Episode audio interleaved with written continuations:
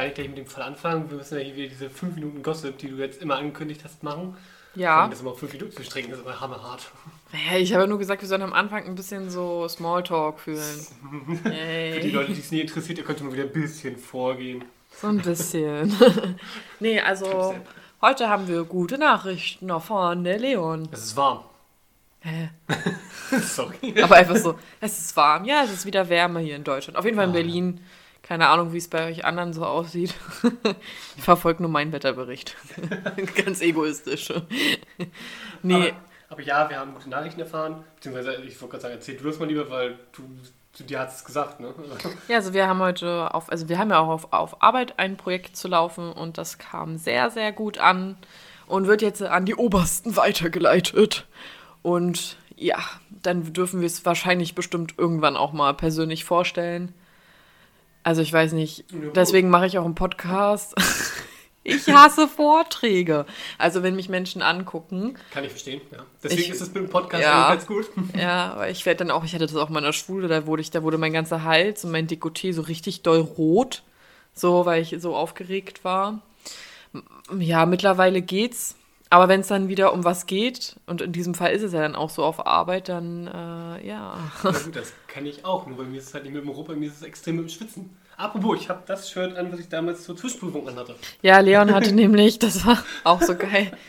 Wir hatten halt Zwischenprüfungen. In unserem Beruf ist es ja so wie fast, glaube bei jeder anderen Ausbildung auch. Man hat Zwischenprüfungen. Nur werden unsere Zwischenprüfungen An einem Tag geschrieben. genau an einem Tag innerhalb von wenigen Stunden drei Prüfungen hintereinander weg. Und Theo ist back. Unser Maskottchen, falls ihr es im Hintergrund wieder hört, er ist wach. Okay, ähm, auf jeden Fall zählt aber diese Zwischenprüfung bei uns nirgends irgendwie für die Abschlussprüfung mit rein. Also das ist eigentlich nur, ja, um zu gucken, wie unser Leistungsstand ist. Und Leon war damals sehr aufgeregt in seiner Zwischenprüfung und saß neben mir. Also natürlich mit Abstand, Ich weil. sagen, nee, nicht das, glaube ich, so vor dir, ne? Bist du vor mir? Ich glaube ja, deswegen ist dir das, glaube ich, so aufgefallen. Es war auf jeden Fall, ja, wie soll ich beschreiben, ein dunkelblaues Shirt, aber halt jetzt nicht dun richtig dunkel, dunkelblau und danach war es einfach Dunkel. fast schwarz. Also es war wirklich dann richtig dunkelblau und ich so, boah, Leon, also du schwitzt ja ganz schön. ja. Ja, das ist, äh, ja, läuft. Wegen so genialer Überleitung, was ich so die letzten beiden Wochen gemacht habe. Ich hatte Urlaub und habe zu Hause mal ein bisschen den Schrank aufgeräumt und halt, wie gesagt, ein paar Shirts hier gefunden. Also Zwischenprüfungsshirts. Ja, Geil. so Shirts, die ich so zwischen den fünf, die ich sonst anhabe, mal wieder so jetzt ins zehn. Jetzt kann ich so alle zwei Wochen wieder eher ein neues T-Shirt. Nein, mit der Wohl gewaschen. Ja, ich habe mich neue Sachen bestellt. Ich mach's einfach so. Die kamen heute auch an. Muss ich noch anprobieren. Ja, die sind jetzt nicht hier im Hasenzimmer, sondern die sind im Nicht? Wohnzimmer. Nee, Ja, gut, okay. sonst hat er das ja alles hier voll. Ja, der kriegt nämlich jetzt Der seinen hat, bei weitem weniger, der hat bei weitem weniger Haare als du, so ist nicht. Aber er verliert mehr Haare als ich. Also auf jeden Fall so feinere. Hier, auf dem Mikrofon ist ein Hasenhaar. Touch, touch mal drauf und gucken, ob man das auch toucht. Seid ihr alle noch da? Ja, sonst, was gibt's sonst noch Neues? Ich bin das erste Mal mit im Schnee und mit Glätte das Auto gefahren. Oh. Es war geil, Ja, richtig geil. Also ja, einmal so im Kreisverkehr ist mir so das Heck ein bisschen weggebrochen. Ja, War dann schon angenehm. Und dann, wenn du so auf 60er Strecke, so Landstraße, also war jetzt nicht richtig, naja, Landstraße, aber begrenzt auf 60, sowas gibt es ja auch in Deutschland übrigens. Ähm, ja, war das dann total toll, da so lang zu fahren, Du weil war es total ne? Ich habe, ja, aber das ist ja egal, die sind ja trotzdem, also es ist ja das, der Mythos, dass sie nicht so viel Sicherheit geben wie Winterreifen, ist Schwachsinn. Ah, okay, alles klar. Ja, es ist veraltet. Du, ich bin damals auch aufgewachsen mit Räderwechseln, so ist nicht.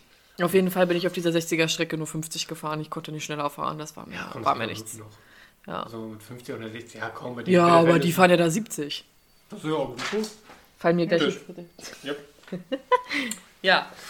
Sonst ist nichts los. Bei uns herrscht weiter Notbetrieb. Außer beim Amtsgericht Tiergarten dann. Nee, da geht es immer noch weiter. Da sind immer noch Bauarbeiten, soweit ich jetzt verstanden habe. Ja, Das Gute ist, ich muss nichts zurückräumen. Wenn ich jetzt wegkomme, ist hoffentlich wieder alles umgestellt. geil. Ich hoffe es einfach mal. Geil, geil. Ja, bei uns äh, läuft es auch. Also, wie gesagt, wir haben nur Notbetrieb. Wir müssen nicht jeden Tag da sein, so wie ist der der jetzt Leon. eigentlich schon beziffert? Also befristet, sage ich? Wir müssen, unser Notbetrieb geht bis Ende Februar. Okay. Gott sei Dank, welchen haben wir eigentlich? Gut, Ja, also kann aber auch sein, dass der nochmal verlängert wird, weil die Maßnahmen, wie ihr alle wisst, wurden ja jetzt bis 7. März verlängert. Also, ja wie gucken. gesagt, äh, das Einzige, was wieder aufhat, sind Friseure. Aber gut, Ich freue mich so. verstehe ich nicht. Also ich verstehe das absolut. So, naja, Leon, So, jetzt, kommen wir mal so ein bisschen zu unserem. Fall. jetzt bin ich sehr gespannt. Du hast Wir haben ganz ja schön viel. Ja. zwei Wochen damit jetzt eigentlich äh, gehypt, was das für ein Fall ist. Ich bin sehr gespannt. ja, ich bin selber übelst gehypt. Also ich glaube, ich war noch nie über so einen Fall gehypt, aber ich glaube, ich liebe so eine Fälle. Und ich glaube, ihr werdet auch öfters von mir solche Fälle vorgestellt bekommen. Ich werde mich darauf spezialisieren. Ich habe mich ein bisschen gefühlt wie so jemand, der versucht hat, alles zu verstehen und Zettel irgendwie an die Wand geklebt hat und so dachte so, okay, ich muss jetzt erstmal einen Überblick gewinnen. Ja, Ja. Eine Zelle, der hier noch hing, habe ich fast, hat mich dann fast vom Stuhl geschubst hier, Ja, damit ich den Zettel nicht lese. Genau. Soll ja alles geheim bleiben. Aber als erstes gehen wir mal wieder in ein Land. Ich glaube, den Fall, da hattest du auch schon mal einen Fall. Ah, Ich weiß es nicht, Ja, aber es geht um Mexiko. nee, ich hatte Kolumbien, aber fast. Ja, fast. Auch so, so aber hat ja, lateinamerikanisch, ja. ja, aber Mexiko. Okay, das ist aber auch wieder so, ne? Ein sehr interessantes Land. Aber kommen wir jetzt erstmal zu den schlechten Seiten. Also an sich, Mexiko auch- hat auch schöne Seiten, aber wir reden jetzt erstmal grundsätzlich erstmal nur um die schlecht, über die schlechten Seiten, ja. Das Letzte, was mir jetzt bei Mexiko einfällt, ist Drogenhandel. Sehr gut, sehr gut. Das behalten wir dann nämlich auch. Drogenhandel ist ja auch organisierte Kriminalität. Ja. Und ähm, in vielen Regionen in Mexiko gibt es halt Auseinandersetzungen zwischen bewaffneten Soldaten und der organisierten Kriminalität, also den ganzen Drogenkartellen unter anderem. Wer da verreisen will, ich habe mir beim Auswärtigen Amt das so schön durchgelesen. Ich glaube, wenn man sich das durchliest, durchliest, möchte man auch einfach nicht nach Mexiko verreisen. Also da gibt es so viele Negativpunkte. Das hatte ich ja bei dem in Kolumbien auch. Raubüberfälle, Entführungen, Tötungsdelikte und Racheakte in Zusammenhang mit der organisierten Kriminalität sind an der Tagesordnung und finden zunehmend mehr an zentralen Orten und am helllichten Tage statt. Hat man richtig Bock dahin zu reisen. Ich habe auch mal von Freunden gehört, dass man, wenn man in Mexiko Urlaub macht, zum Beispiel aus den Resorts nicht rausgehen soll. Hm. Und dass, wenn man irgendwo hingehen soll, eigentlich wirklich, äh, ich glaube, von diesen Tourismusorten direkt Fahrzeuge nehmen sollen und nicht irgendwie ein Taxi steigen soll. Genau, also man sollte da auch nicht bei, wenn man jetzt äh, meint, warum auch immer einen Roadtrip durch Mexiko zu machen, man sollte es eigentlich komplett vermeiden. Und es gibt dann auch sowas wie, ja, Benzinüberfälle, also auch Auto, also Carjacking heißt es auch, die klauen dann halt auch dein Auto. Oder halt die ganzen Drogenkartelle, die dann halt dann auch nochmal sich da ein bisschen einmischen. Ja, kommen wir dann jetzt mal zu den Drogen. Ein Juarez-Kartell. Juarez? Ja, irgendwie so. Nein, Nicht? No. wir kommen jetzt zu den Drogen. Achso, Leon, hast du schon mal Drogen in deinem Leben genommen? nein, absolut nicht. Naja, gut, Alkohol. Hast du Das mal war's. geraucht? Nein. Okay. Ich habe um mich herum die besten Beispiele, dass es nicht sein muss. Eins davon sitzt neben mir. Er redet von Zigaretten. Nur mal so. ich rauche Zigaretten. Aber ich bin ganz ehrlich, äh, ich habe auch mal das äh, grüne Rauchen ausprobiert. Ey, Das- ich finde, das stinkt einfach so extrem, das können die nicht. Ja, nee, aber für mich war es auch überhaupt nicht. Also keine Ahnung, anscheinend, also ich bin so jemand, ich kann meinen Kopf nicht ausschalten. Ich bin ein 24-7-Denker. Bei mir ist eigentlich immer was da oben los und dadurch kann ich mich nicht entspannen und das ist für mich ganz schlimm. Also ich krieg da Panik.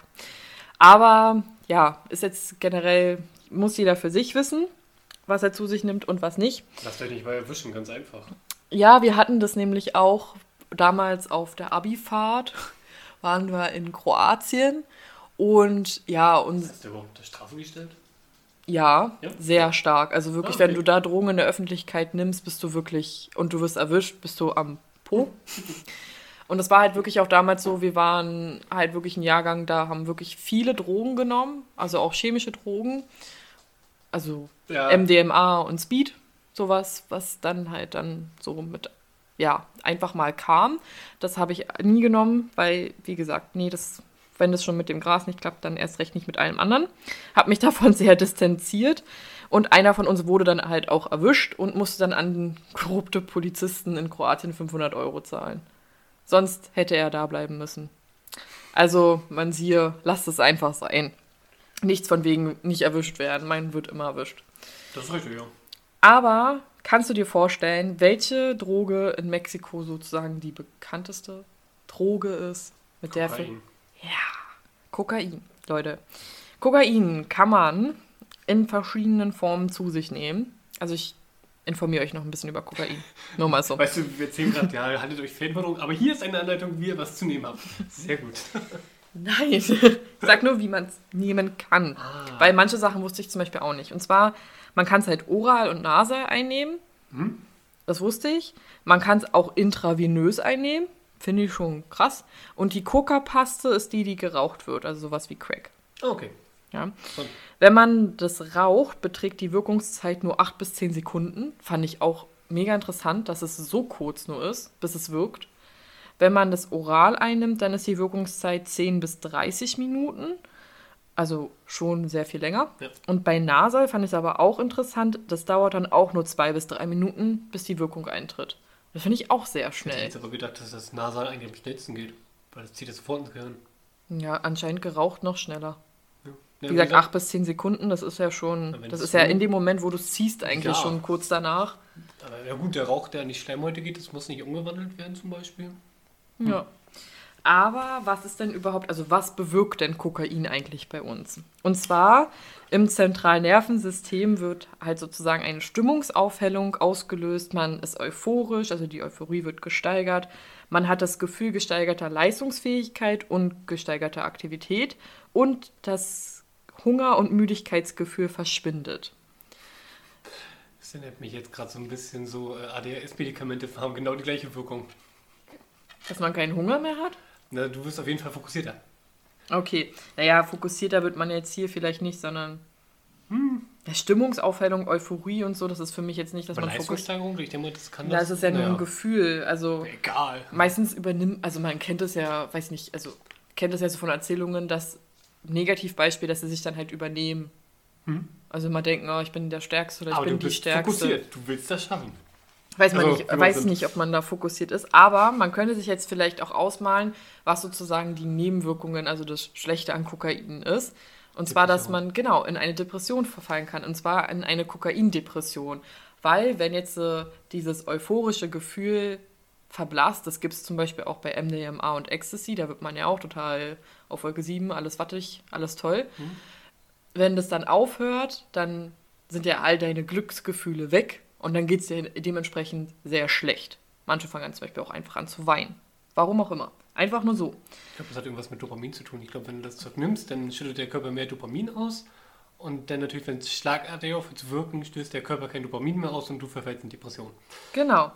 Und deswegen greifen dann die Menschen immer wieder zu der Droge. Und dadurch werden die ja dann auch abhängig. Also das ist halt dieses, dadurch, wenn man von dem Hoch in das Tief geht, dann will man halt wieder nach oben kommen und deswegen kann man dann natürlich auch abhängig werden. Weißt du, du hast dich mal lustig gemacht, was ich für Handbewegungen mache. Ne?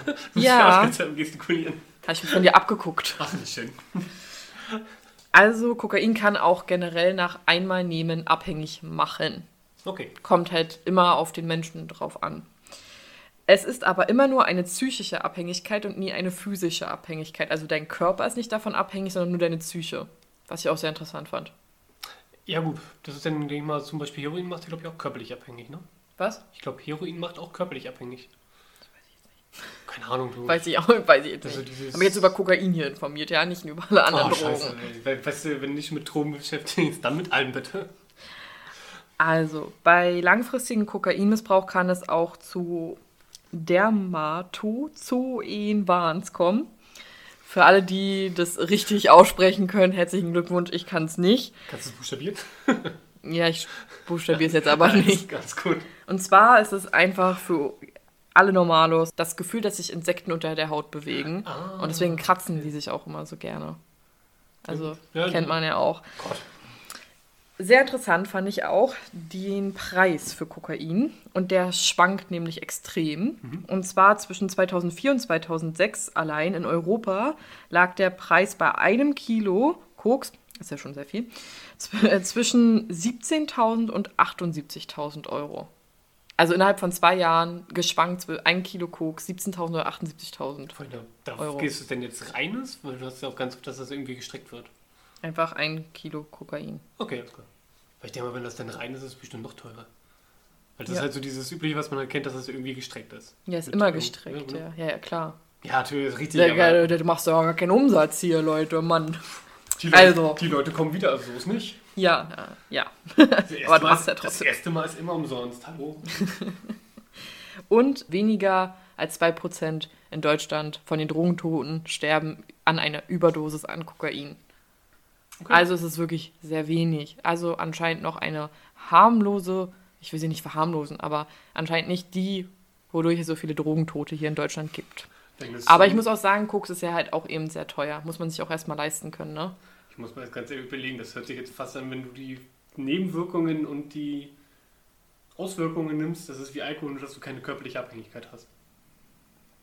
Also ich werde von Alkohol nicht depressiv und ich krieg da jetzt auch nicht, dass ich das... Alkoholiker, die danach depressiv werden, sie nichts kriegen. Ja, aber das ist ja Alkoholismus, das ist ja schon wieder was ganz anderes. Aber ich hatte noch nie, sondern du kriegst einen, einen Kakater Touché. und kannst nichts essen. Aber nee. Also das kann Kein man jetzt Hunger. hier nicht Kein vergleichen. Ja. Hungergefühl. Also, wir kommen jetzt, jetzt aber mal zum Fall. Ja. Ja, ist jetzt mal hier. Wir haben jetzt ganz viel über Koks geredet und über Mexiko, aber es hat ja auch einen Grund, warum wir über Mexiko und Koks reden. Und ja, zwar. dein, in deinem Fall geht es nach Peru. So genau. Wir reden jetzt über was ganz anderes. Super. Nein. Und zwar möchte ich heute mit euch über einen Menschen reden, der direkt und indirekt am Tod von 100.000 Menschen in Mexiko verantwortlich ist. Es ist kein anderer als Joaquín Archivaldo Guzmán Loera. Für alle, die es was sagt, sehr gut. Leon sagt es anscheinend noch nichts, auch sehr gut. Nee, Er wird es noch erfahren, wer es ist. Und ich glaube, er kennt ihn auch. Mal gucken, vielleicht kennen auch ein paar von euch ihn.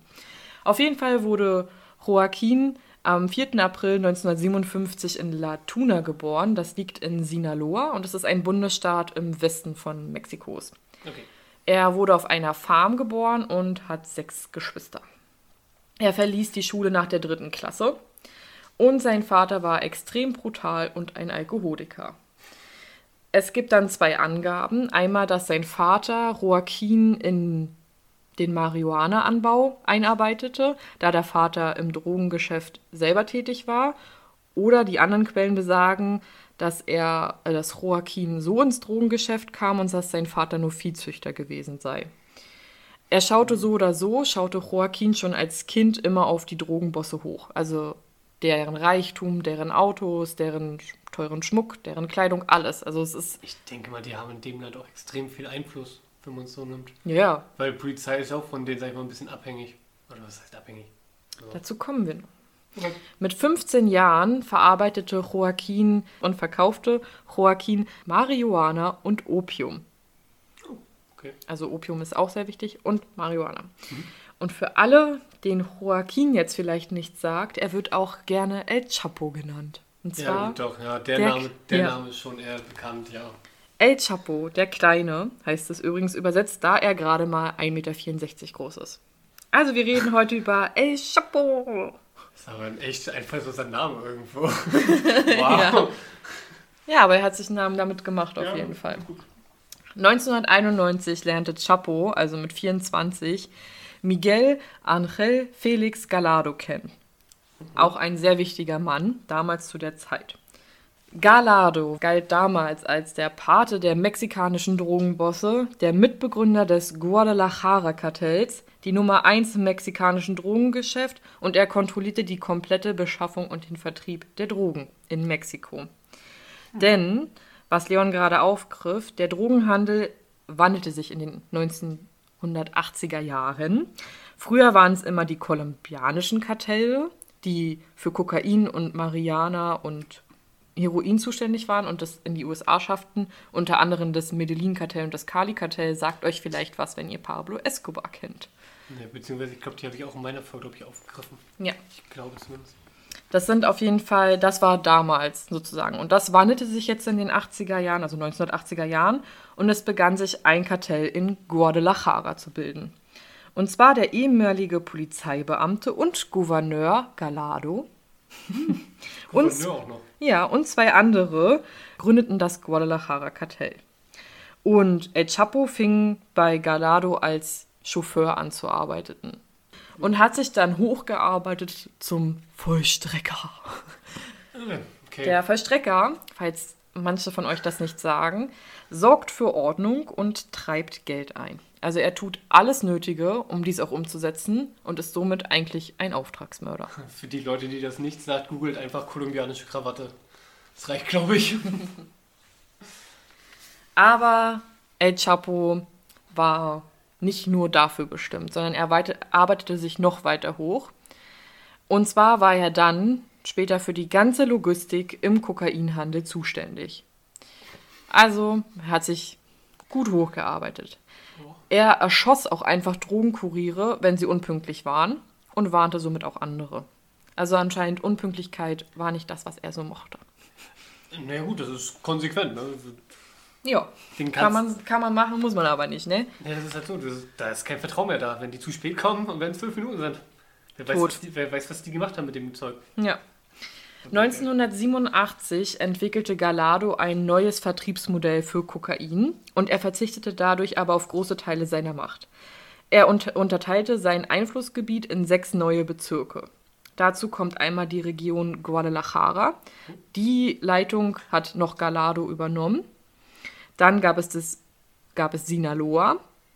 Dafür war dann El Chapo zuständig. Dann, es wird später noch wichtig, Tijuana wurde von den Arellano Felix-Brüder übernommen oder auch Avendaño, Avendaño-Brüder. Leon kriegt wieder ein Bild, Ja, schön. damit er die auch alle auseinanderhalten kann. Ja, der eine sieht aus wie eine Frau, muss ich jetzt ganz ehrlich sagen. So mit dem Ja. Shirt, oder? Also, Ja, Benjamin. genau. Benjamin, Benjamin Avendaño, wie auch immer. Und es gab dann noch zwei andere. Einmal das Juarez und dann einmal noch Sonora Tamaulipas. Habe ich bestimmt falsch ausgesprochen. Die spielen jetzt erstmal noch nicht so eine große Rolle im weiteren Verlauf. Aber El Chapo wurde somit ein Patron. Und Patron heißt nichts anderes als Chef. Er war also der Chef für die Region Sinaloa. Und die Gebiete sind einmal Sinaloa und das Gebiet entlang der Pazifikküste bis in die USA. Und zu diesem Zeitpunkt war El Chapo schon zum zweiten Mal verheiratet und hatte drei Söhne. Und die größte Schwäche von Chapo waren hübsche Frauen. Das wird auch nochmal für den weiteren Verlauf sehr interessant. Naja, gut, okay. Wenigstens nicht Alkohol oder Drogen, das ist schon mal etwas. ja. Aber El Chapo muss ich ihm wirklich lassen. Er war, fand ich, mega intelligent. Ja, dafür, dass er nach der dritten Klasse abgegangen ist und dann anscheinend ein ganzes Logistikzentrum leiten konnte. Ich glaube, der hatte so ein Unternehmensgefühl, Sinn. Genau, einfach schon drinne. Also so, der konnte das einfach. Und er, Ja, er hat nämlich, glaube ich, auch den Drogenschmuggel in die USA einfach revolu revolutioniert. Richtig? Ja. Ich hab manchmal mit Wörtern. So Ich bin Mundgulasch. ich bin überlegen, mit diesem, was du mit revolutioniert meinst. Kam das denn das erste Mal vielleicht mit so Menschen als Drogenkurier oder? Nein, und zwar, warum immer alles nur überirdisch, wenn es auch unterirdisch geht? Okay. Also, Er ist der Erste, der Tunnel bauen ließ. Unter der Grenze. ah, okay. Ah, ja, okay. Übelst gut, eigentlich. Und schmuggelte dann auch noch Kokain in Konserven. Also, Klar. Hm. ja, also von, er baute einfach Tunnel Ja, ja, klar. und schmuggelte somit das äh, Kokain von Mexiko in die USA. Und somit konnten Tonnen von Kokain innerhalb von einem Tag in die USA gelangen. Ja, also es ist schon. Und jährlich wurden dann Kokain im Wert von 9 Milliarden US-Dollar in die USA geschmuggelt. Also ich sage mal so, hat er schon eigentlich an sich ganz gut gemacht. Das ist auf jeden Fall eine sehr. Ja, das Kann man man nicht. Ja, kann man nicht anders sagen. Also, wenn, auch wenn man das jetzt so, ja, da sei mal dahingestellt, aber an sich eine kluge Idee.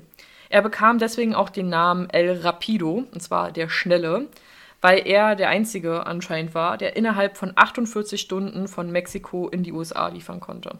Das hatte damals keiner geschafft. Ja gut, wenn sie einfach nur in den Tunnel rein und wieder raus, ne? Nicht über die Grenze oder ähnliche. Ja. Ja. Und dann, zwei Jahre später, als Joaquin oder El Chapo zum Patron wurde, also 1989, wurde Gallardo verhaftet. Also der Pate der mexikanischen Drogenbosse wurde verhaftet. Und was man sich dann halt vorstellen kann, er hatte ja das Gebiet Guadalajara, dass sich die anderen Patrons, die jetzt noch die fünf, die übrig waren, dachten, dann kann ich mir ja mehr ne, Einflussgebiete holen, mehr Gebiete. Und deswegen kam es dann auch zu Revierkämpfen, weil eben das Guadalajara-Gebiet zerfallen ist. Ja. Es kam dann auch zu einem brutalen Krieg, der auch sehr lange andauerte, zwischen El Chapo, also dann dem Sinaloa-Kartell, und den Avendaños-Brüder, dem Tijuana-Kartell. Und zwar erklärten die Avendaños-Brüder dem Sinaloa-Kartell Krieg, weil diese ihnen 20 Millionen Dollar für den Drogenimport mittels ihrer Route in die USA schuldeten. Und es kam wirklich zu sehr brutalen Morden. Es wurden Menschen an, ich sag mal so, an so an so also wie aufgespießt. Sie wurden enthauptet. Also es war wirklich sehr heftig, was da. 1990 wurde dann der vierte Sohn von El Chapo geboren. Also er konnte noch fleißig Kinder machen. Söhne. Ja, Vier Söhne bis. Falls euch was äh, natürlich mit diesen ganzen Morden, die da passiert sind, kam, gibt es dann noch die DEA. Weiß ich nicht, ob die euch was sagt, aber die ist schnell bei den Morden, bei den Drogenkartellen gelandet und auch bei El Chapo. Ich wollte sagen, die ist doch das amerikanische Drogendezernat oder sowas, ne? Genau, die Drug Enforcement Administration Genau. ist eine dem Justizministerium der Vereinigten Staaten unterstellte Strafvollstreck Strafvollstreckungs Ja. Strafvoll Strafvollstreckungs. Strafverfolgungsbehörde. Was hat das doch? Und ihre Aufgabe ist es, die illegale Herstellung von Drogen und den Drogenhandel in den USA zu unterbinden. Und deswegen hat auch die DEA was mit den Sachen in Mexiko zu tun, weil die meisten Drogen kamen ja aus Mexiko.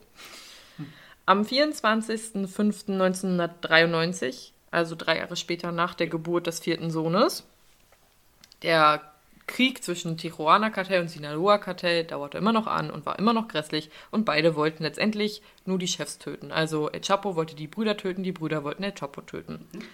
Und deswegen flogen die Brüder, wie gesagt Mitte Mai 1993, nach Guadalajara, um eben Chapo zu töten. Denn sie hatten halt die Information, dass er da ankommen soll. Am Flughafen gab es dann eine Schießerei, weil sie den Wagen von Chapo gesehen haben. Und Unschuldige wurden getötet. Das waren Auftragsmörder, die dann auf den Wagen geschossen haben. Ja. Letztendlich war es nicht Chapos Wagen, sondern derjenige, der sich in diesem Wagen befand, war der Kardinal. Also wurde das ranghöchste Mitglied der Kirche in Mexiko getötet. Durch eine Verwechslung. Wenn dein Geld das gleiche Auto fahren ist, halt doof gelaufen. Chapo konnte aber flüchten, also er war auch wirklich am Flughafen, aber er konnte flüchten. Und Chapo sollte dann als Sündenbock für den Kardinalsmord hinhalten. Die Gerüchte sagen, dass der Kardinalsmord geplant war, um eben El Chapo zum Sündenbock zu machen. Weitere Gerüchte besagen auch, dass der Kardinal brisante Infos über das Drogenkartell besitzen soll. Und zwar die Verbindung zwischen Regierung und Kartellen sollte damit offengelegt werden. Also es ist uns, glaube ich, allen irgendwo klar, wenn man an Mexiko denkt, was du eben meintest, dass die Regierung da auch immer mit drinne hängt. Anders kann man sich das auch nicht vorstellen, dass das alles so funktioniert hat, wie es da funktioniert. Und deswegen, ja, wäre das natürlich eine sehr brisante Info gewesen. Also man weiß bis heute nicht, warum er wirklich getötet worden ist. Und ob es wirklich nur ein Unfall war. Also Unfall, eine Verwechslung. Ja, wie gesagt. Der ist jetzt für die Geschichte, denke ich, auch nicht weiter wichtig, der Kardinal, oder? Nein, Gut. aber es ist immer ist Ja, schon mal traurig, weil ist ja, Ja. natürlich klar, dass das natürlich bei einem sehr gläubigen Land Ja, für Empörung in der Bevölkerung sorgt. Und deswegen wurden dann auf jeden Kartellchef, Kartellchef, Kartellchef 5 Millionen Kopfgeld gesetzt von der Regierung. Und deswegen sind dann alle Kartellchefs abgetaucht. Ja, gut, klar. Und das war's von El Chapo. Nein. Nein, und zwar knapp zwei Wochen später wurde El Chapo in einem Hotel in Guatemala gesehen. Ah, Ich denke immer an Guacamole, nicht Guatemala sage, aber hm, nee. ich weiß. Und zwar hat El Chapo dort die örtliche Polizei bestochen, Nein. aber anscheinend nicht genug. Denn der Informant, der ihm diese Info gegeben hat, war von der Polizei, von der örtlichen Ja, der wird Polizei. von den anderen halt in Euro bestochen, so ist nicht. Ja. Und am 9. Juni 1993 wurde El Chapo dann durch Soldaten festgenommen und nach wenigen Tagen nach Mexiko ausgeliefert. Er wurde zu 20 Jahren und 9 Monaten verurteilt wegen Drogenhandel, kriminellen Unternehmenstum und Bestechung. Okay. Punkt. Punkt. Aus. Nein. Achso. Schön wär's. Ich wollte gerade sagen, du willst doch ein bisschen kurz dann, aber okay. War eine schöne Folge. Nein. Er kam dann ins Hochsicherheitsgefängnis Puente Grande und wie man sich das so vorstellen kann, jemand, der draußen sehr viel Einfluss hat, kann vielleicht auch drinnen sehr viel Einfluss haben. Und schnell stellte Chapo seine eigenen Regeln im Gefängnis auf. Die Wachen sprachen ihn dann auch sogar noch mit Patronen an und Chapo bekam, was er wollte. Er kümmerte sich um seine Freunde, also die, die ihm halfen, und um seine Feinde auch, nur dass die dann im Sarg landeten. Es gibt auch so ein Sprichwort in Mexiko, Plata o Plomo, also Silber oder Blei. Also entweder nimmst du das Geld oder du nimmst halt die Bleikugel. Kannst dich halt entscheiden. Er demonstrierte natürlich damit seine Macht und alle hatten einfach Angst vor ihm. Und er war somit selbst im Gefängnis unantastbar. Seine Handlanger brachten auch kofferweise Geld in das Gefängnis, um eben die Beamten zu bestechen. Die Wärter, den Leiter vielleicht sogar vom Gefängnis, who knows? Ich denke mal schon. Du, die, im Endeffekt, jeder ist irgendwann käuflich, so ist nicht. Im Gefängnis konnte er sozusagen dann weiter seinen Drogenhandel fortführen und das war seine Geschäftszentrale. Weiterhin konnte er teure Partys veranstalten mit viel Alkohol und teuren Prostituierten. Im Gefängnis. Ja, natürlich. Die Prostituierten kamen ins Gefängnis. Ich höre jetzt irgendwie dem Alkohol, aber okay. Ja, nee, die Prostituierten kamen nicht wegen dem Alkohol. sondern für ihre Dienste. Nee, ehrlich. Yay. Übrigens, ähm, Chapo war jetzt schon zum zweiten Mal geschieden und zum dritten Mal verheiratet. Auch im Gefängnis? Nee, aber er verliebte sich in eine Insassin. Und die wurde dann seine Freundin. Nur mal so. Ja, ich glaube nicht, dass das da unbedingt getrennt ist. Also, Weiß ich nicht. Also das war irgendwie schwierig. Er kontrollierte dann, wie gesagt, weiter das Drogengeschäft und die mexikanische Regierung wusste das. Also, weil, sorry, aber das kann man jetzt auch nicht bestreiten, meiner Meinung nach. Denn die mexikanische Regierung lehnte auch mehrere Auslieferungsgesuche der DEA ab. Also Amerika wollte die ganze Zeit schon El Chapo haben. Ja, ja gut, Konsequenz wäre gewesen, was, hätten, was wäre passiert, hätten sie den ausgeliefert. Die hätten ja das, nächst, das nächste Mal an der irgendeiner Brücke gehangen. Ja. Also, Im Januar 1998, also fünf Jahre, also fast viereinhalb Jahre saß er dann schon, suchte Chapo Kontakt zur DEA. Ja, Mensch, man denkt so, oh, Chapo will verhandeln. Und im Oktober 1998 haben sich dann wirklich DEA-Beamte ins Gefängnis ja, getraut. Nee, einfach getraut, weil ich meine, Ja, man klar. wusste ja, dass Chapo das Gefängnis eigentlich unter Kontrolle hat. Und man hat Sie- nie wieder was von diesen Leuten gehört. Nee, so ist es nicht. Sie gaben sich als mexikanische Menschenrechtsinspekteure aus und kamen dann auf die Krankenstation und mussten dann. Theo gräbt. Auf Parkett. Theo. Was ist denn los mit dir? Genau, sie kamen dann rein. Sie, sie mussten dann halt in den Raum und da auf Chapo warten. Und natürlich, die A-Beamten haben dann erstmal alles nach Wanzen abgesucht. Wollten ja auch nicht abgehört werden. Und sie hatten halt das Codewort, wenn Chapo reinkommt, sollen sie sich als Tito vorstellen. Chapo kam rein und die Beamten stellen sich, stellten sich halt eben als Tito vor. Und er war dann total fassungslos, dass sie wirklich gekommen sind und konnte das einfach nicht glauben. Oh, nee, echt jetzt? Und dann vergewisserte sich er, äh, verge vergewisserte er sich auch, dass halt niemand ihm zuhörte. Also so wirklich, er wollte mit denen Also- alleine ungestört reden und das sollte keiner hören. Denn El Chapo wollte einen Deal. Er bot Namen von bestochenen Beamten an und Drogenrouten und im Gegenzug sollte die USA keine weiteren Auslieferungsgesuche mehr stellen.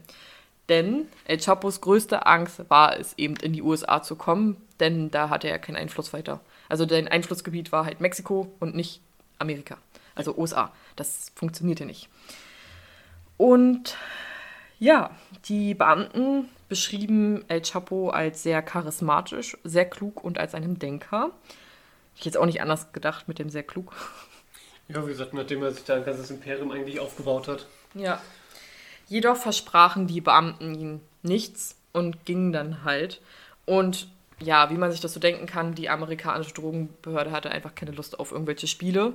Und deswegen hörte El Chapo auch nie wieder etwas von ihnen. Das ist wirklich was, das, das, das, das die amerikanische Regierung von dir ablässt. Also das ist... Die haben ja nicht von ihm abgelassen, die wollten halt nur nicht seinen Deal eingehen. Achso, Genau. ich dachte, weil, nichts, weil er nichts mehr von denen gehört hat. Nee, nee, nee. Okay. Die, er wollte nur, die wollten nur nicht den Deal eingehen, Ah, okay. weil Chapo einfach an zu vielen Orten gesucht wird. Chapo war ja nicht stumm. Ja, okay. denn er hatte einen Plan B. Und am Freitag, dem 19. Januar 2001, gab es eine Kontrolle am Abend. Chapos Zellentür war offen und Chapo war weg. Und natürlich brach sofort das Chaos aus, alle wurden befragt, alles wurde durchsucht, auch die ganzen umliegenden Orte. Chapo wurde nicht gefunden. Und zwar um circa, also Stunden zuvor, um circa 21.40 Uhr, soll ein Wärter mit dem Wäschewagen die Zellentour von El Chapo geöffnet haben. Chapo stieg in den Wäschewagen hinein, der Wärter rollte den Wäschewagen raus und fährt mit El Chapo im Lastwagen weg. Alle Wärter wurden befragt und ein Wärter gestand auch, dass Chapos Flucht genau geplant gewesen sein soll und alle Wärter geschmiert geworden sein sollen. Und das Schmierbel Schmiergeld soll sich auf circa 2 Millionen Dollar belaufen haben. Also ein bisschen teurer. Manche sagen aber auch, dass er einfach rausspaziert sein soll. Könnte ich mir eher vorstellen sogar. Ja. das siehst das, warum sollte man sich da jetzt so eine Mühe machen, wenn er da eh eigentlich alle bestochen hat? Ja. Dann spaziert man irgendwann raus. Der Wärter, der das gestanden hat, wurde wenige Wochen später tot aufgefunden. Nur mal so. Ja, die anderen haben die Klappe gehalten. Also war Chapo nach acht Jahren wieder frei. Eigentlich dafür, dass er viel früher hätte rausgehen können. Ja, naja, er wurde, ich glaube, er hat dadurch, dass du ja dann nur noch auf der Flucht bist, Stimmt. sich das wirklich überlegt, ob er dann, weil sonst hätte er diesen Deal nicht angeboten und man, es gibt halt auch die Information, dass er halt kurz davor stand, ausgeliefert zu werden. Und ich glaube auch, dass die Angst, eben ausgeliefert zu werden, bei ihm zu groß wurde. Und deswegen er sich dann gesagt okay, dann nehme ich lieber die Flucht in Kauf, anstatt nach Amerika zu gehen. Er wollte die verlorene Zeit natürlich wieder aufholen, die er, obwohl er eigentlich an sich nichts weiter verloren hat, weil er ja trotzdem seine Drogengeschäfte vom Gefängnis aus machen konnte, aber er befeuerte wieder die Revierkämpfe und er wollte neue Gebiete und natürlich schöne Rachefeldzüge gegen den Tijuana-Kartell. Er kontaktierte alle Drogenbosse außer Tijuana-Kartell und erschaffte eine Föderation und wurde somit der inoffizielle Chef dieser Föderation. Also hatte er sehr viel Leute hinter sich.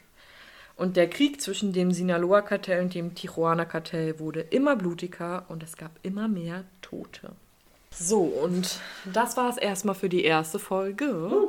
In der zweiten Folge erkläre ich euch, warum der Fall Staatsfeind heißt. Ja, denn El Chapo war ein Staatsfeind. Wurde auch zum Staatsfeind in mehreren Bundesländern erklärt. Und das hat auch einen Grund.